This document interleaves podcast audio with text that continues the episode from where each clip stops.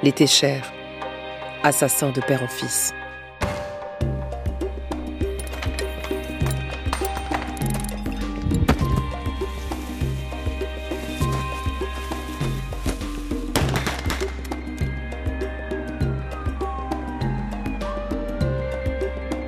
Vous écoutez Archipel du crime. Huitième épisode.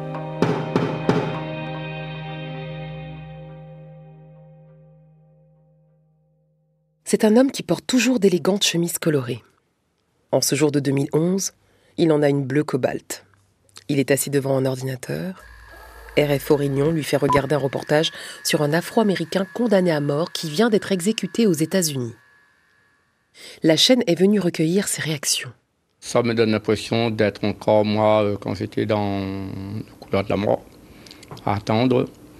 Donc on ne sait pas ce qui vous tombe dessus. On donne l'impression que vous êtes une espèce de, prédateur de l'humanité, j'ai envie de dire une espèce de monstre que la société dans son ensemble rejette et qui est prêt à condamner. L'homme qui s'exprime s'appelle Jean-Pierre Técher. C'est le dernier condamné à mort qui, sur l'île de la Réunion, a bénéficié d'une grâce présidentielle. C'était au début des années 1970. Mais aujourd'hui, le nom de Jean-Pierre Técher reste associé non pas à un, mais à deux assassinats.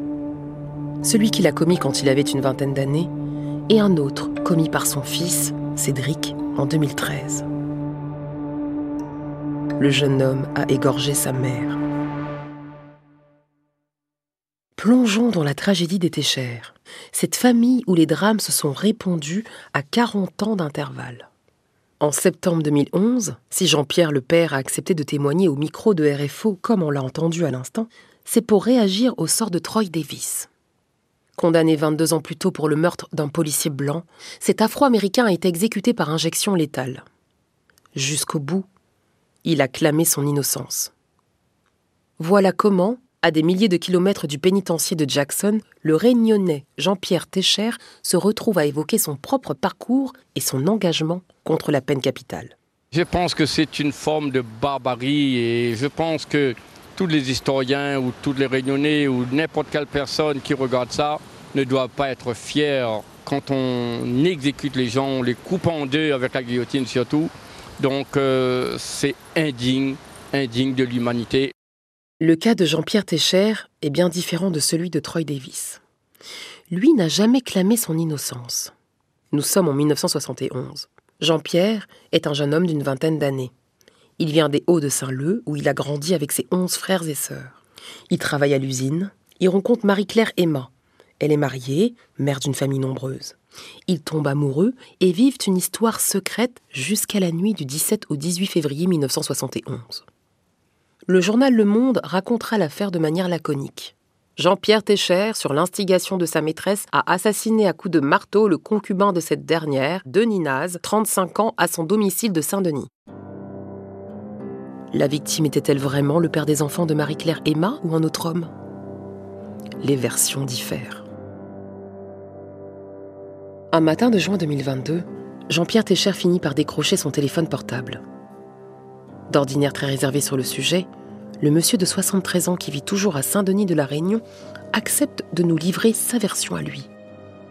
À propos de l'homme qui l'a tué il y a 51 ans, il laisse entendre qu'il ne s'agissait pas de l'époux de Marie-Claire, mais d'un autre prétendant. Il raconte que ce jour de février 1971, une bagarre éclate, et là, dit-il, vous vous retrouvez dans une sorte d'engrenage où vous avez l'impression de ne pas avoir d'autre solution que de vous battre. Il a voulu m'éliminer, c'était lui ou moi. Denis Naz n'y survivra pas. D'après Jean-Pierre Técher, les forces de l'ordre n'ont pas traîné. Après quelques jours à essayer d'esquiver, comme il dit, Marie-Claire et lui sont arrêtés. Ils reconnaissent les faits et sont placés en détention provisoire à la prison Juliette Daudieu à Saint-Denis. Lui dans le quartier pour hommes, elle dans le quartier pour femmes. À partir de là, ils ne se verront plus jusqu'à leur procès qui s'ouvre deux ans plus tard, en juin 1973. Jean-Pierre et Marie-Claire comparaissent alors devant la cour d'assises de la Réunion. Dans le journal Le Monde encore, voici ce qui est écrit. La Cour a prononcé une double condamnation à la peine capitale contre Jean-Pierre Técher, 24 ans, manœuvre, et Marie-Claire Emma, 29 ans, mère de cinq enfants, tous deux originaires de Lille. Le tribunal n'a voulu accorder aucune circonstance atténuante aux deux accusés. C'est une vraie surprise à La Réunion. En presque 20 ans, c'est la première fois qu'une condamnation à mort est prononcée sur l'île. La dernière fois, c'était en 1954. Anatole Juste Payette avait été exécuté en place publique sur le front de mer de Saint-Denis pour le meurtre d'une fillette de 6 ans. Mais depuis, la guillotine n'était plus en service dans le département. Le journal Le Monde explique la sévérité du jury par la criminalité grandissante dans le département. Mais revenons à Jean-Pierre et Marie-Claire. En octobre 1973, les deux amants condamnés à mort se tournent vers la chambre criminelle de la Cour de cassation, mais leur pourvoi est rejeté. Ne leur reste plus qu'à espérer une grâce présidentielle. C'est Georges Pompidou qui est alors à la tête du pays. Dans cette archive de 1970, il parle justement de ce droit de grâce du chef de l'État. Ce qui m'est le plus pénible, de très loin, c'est le problème des grâces. Lorsque je me trouve en présence d'un condamné à mort, et que je dois prendre sur moi la décision, et sur moi seul. Pris entre un crime qui en général est affreux, avec tout ce que cela peut comporter de conséquences pour les victimes, pour les parents des victimes, pour l'exemple, et d'autre part la responsabilité d'envoyer quelqu'un à la guillotine. Pour moi, à chaque fois, c'est un drame de conscience. Pour Marie-Claire Emma, qui restera d'ailleurs l'ultime femme condamnée à mort en France, il y a peu d'inquiétude. Une sorte de tradition tacite pousse tous les présidents français à gracier les femmes condamnées à la peine capitale. Pour ce qui est de Jean-Pierre Técher, en revanche, son sort est plus qu'incertain. On ignore ce qui a poussé le chef de l'État à la clémence dans ce dossier, mais la nouvelle tombe le 3 décembre 1973. Le couple d'assassins réunionnais aura la vie sauve. Jean-Pierre Técher apprend la nouvelle en écoutant son petit poste de radio dans sa cellule. Quand on vous annonce cette nouvelle, vous avez l'impression d'être soulagé. Mais la phrase n'est pas finie. Quand on vous dit vous êtes gracié, la peine de mort a été commuée en RCP, ça veut dire réclusion criminelle perpétuelle. C'est à nouveau Jean-Pierre Técher qui s'exprime. Après six mois passés dans le couloir de la mort, Marie-Claire et lui sont donc condamnés à la perpétuité. Aujourd'hui encore, il ne sait pas bien ce qu'est devenue son ancienne maîtresse. Il croit se souvenir qu'à un moment de sa détention, elle a été transférée dans l'Hexagone. Lui reste à La Réunion. Il passera plus de 15 ans derrière les verrous entre la prison Juliette Dodu au nord de l'île et celle de Saint-Pierre au sud. Mutinerie, évasion. Il dit lui-même qu'il a fait tout ce qu'il ne fallait pas faire.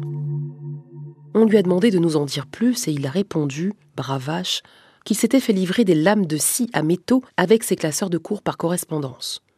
C'est comme cela qu'il se fera la belle une nuit de la Saint-Sylvestre. Mais il sera rapidement arrêté. Après ça, on lui aurait, selon ses propres mots, foutu une paix royale. Et lui ne va plus faire de vagues. En 1981, il apprend l'abolition de la peine de mort en France. Il est encore à la prison Juliette Dodu. Grâce à un travail décroché à la mairie de Saint-Denis, Jean-Pierre Técher obtient sa libération conditionnelle en 1988. Il aura donc passé 17 ans enfermé. Mais il ne supporte pas bien son nouveau job.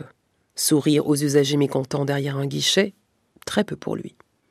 Et puis ça n'a rien d'évident de retrouver d'un coup un emploi du temps, des horaires et un rythme après tant d'années d'enfermement. Vont alors commencer des années de galère pour retrouver du travail. Historiquement, la Réunion est de loin la région française et même européenne où le chômage est le plus important. Dans ces années-là, le taux avoisine les 30%. Dans les archives de l'Institut national de l'audiovisuel, on retrouve la trace de Jean-Pierre Técher en 1995 dans un reportage sur le chômage, justement. Il intervient dans un sujet de RFO Réunion consacré à un comité de jeunes chômeurs de Saint-Denis. Dans une chemise à fleurs, son goût pour les chemises était déjà prononcé, l'ancien condamné à mort semble très remonté. Je suis Eramis depuis 1989, ça fait six ans presque. On envoie euh, des CV un peu partout, euh, on masse, on voit les chefs d'entreprise. Et malheureusement c'est toujours euh, le même leitmotiv qui revient, c'est que c'est complet pour l'instant, laissez vos coordonnées, on vous rappellera. Et puis bon ben, le temps passe et il n'y a rien, on voit rien venir.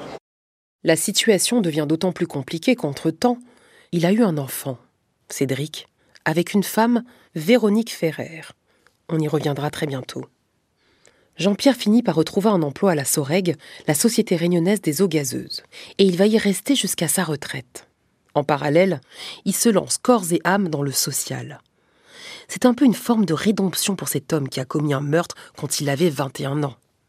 Il cofonde le collectif des associations contre le chômage, puis il copréside le collectif de lutte contre l'exclusion, et il va aussi s'investir auprès de l'association Agir ensemble contre le chômage.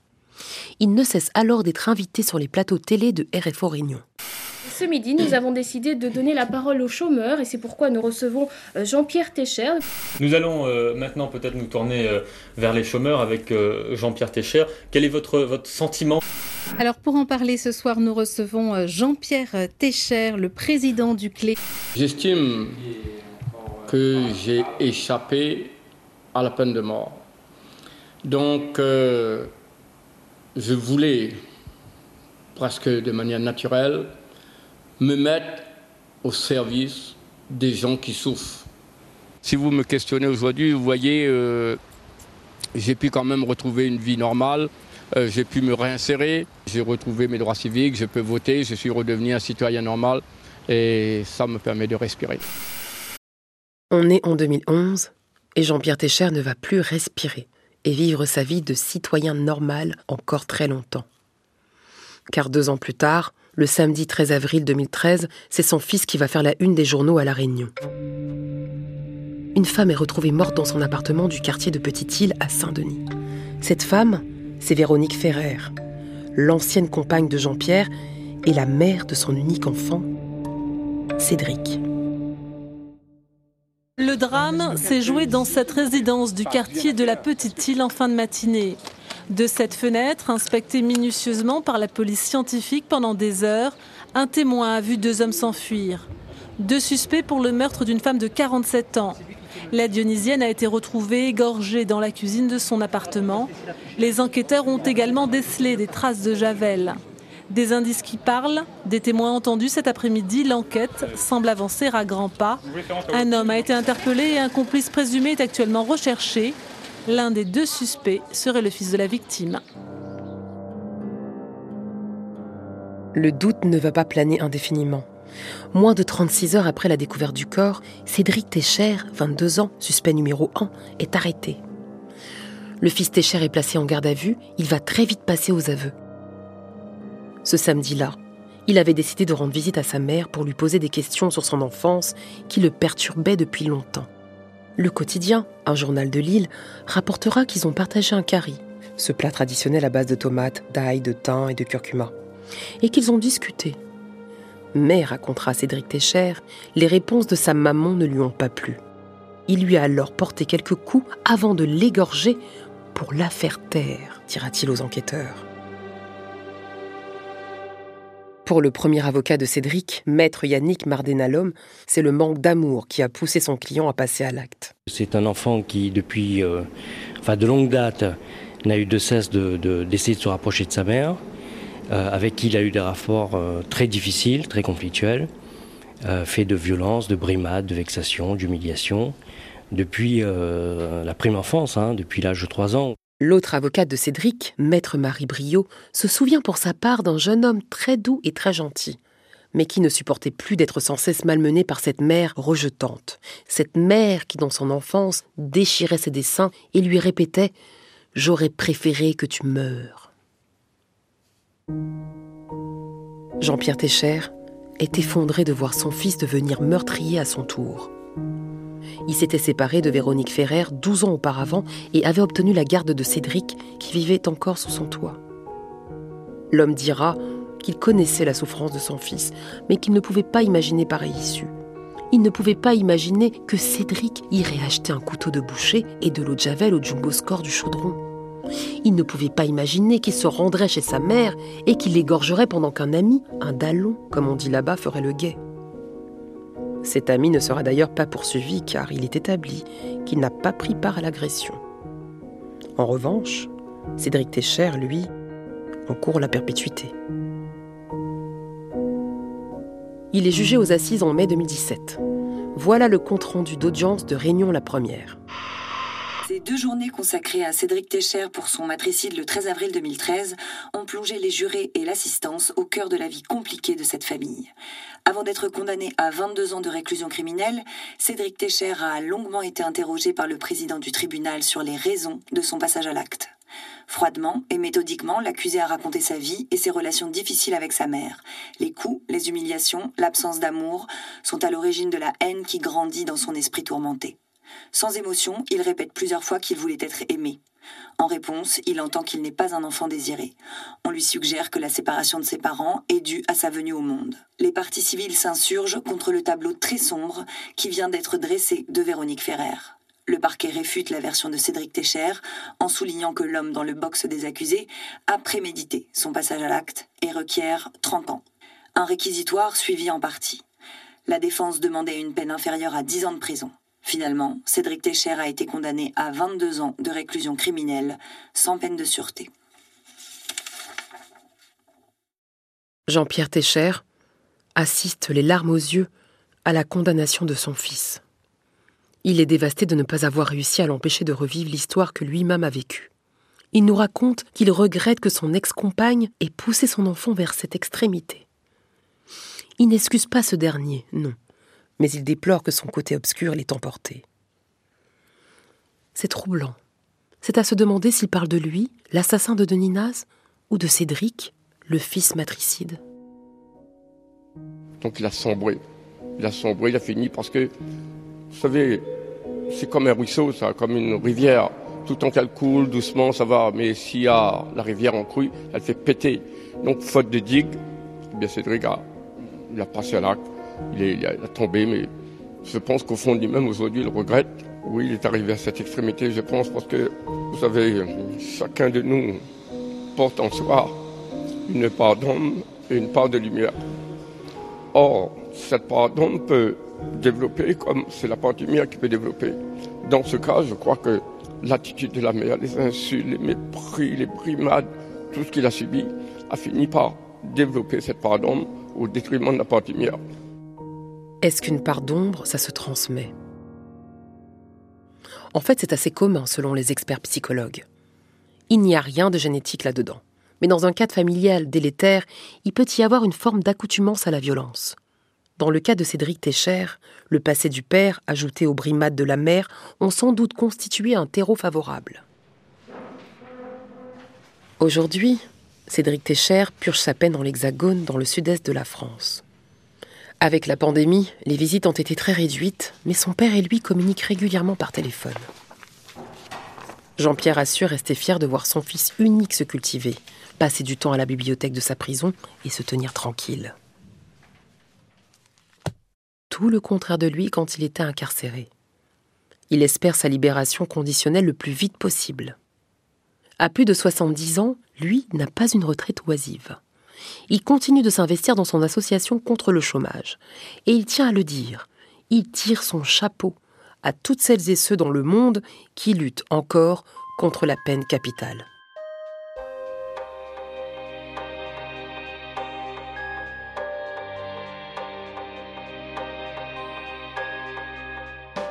Vous venez d'écouter Archipel du crime.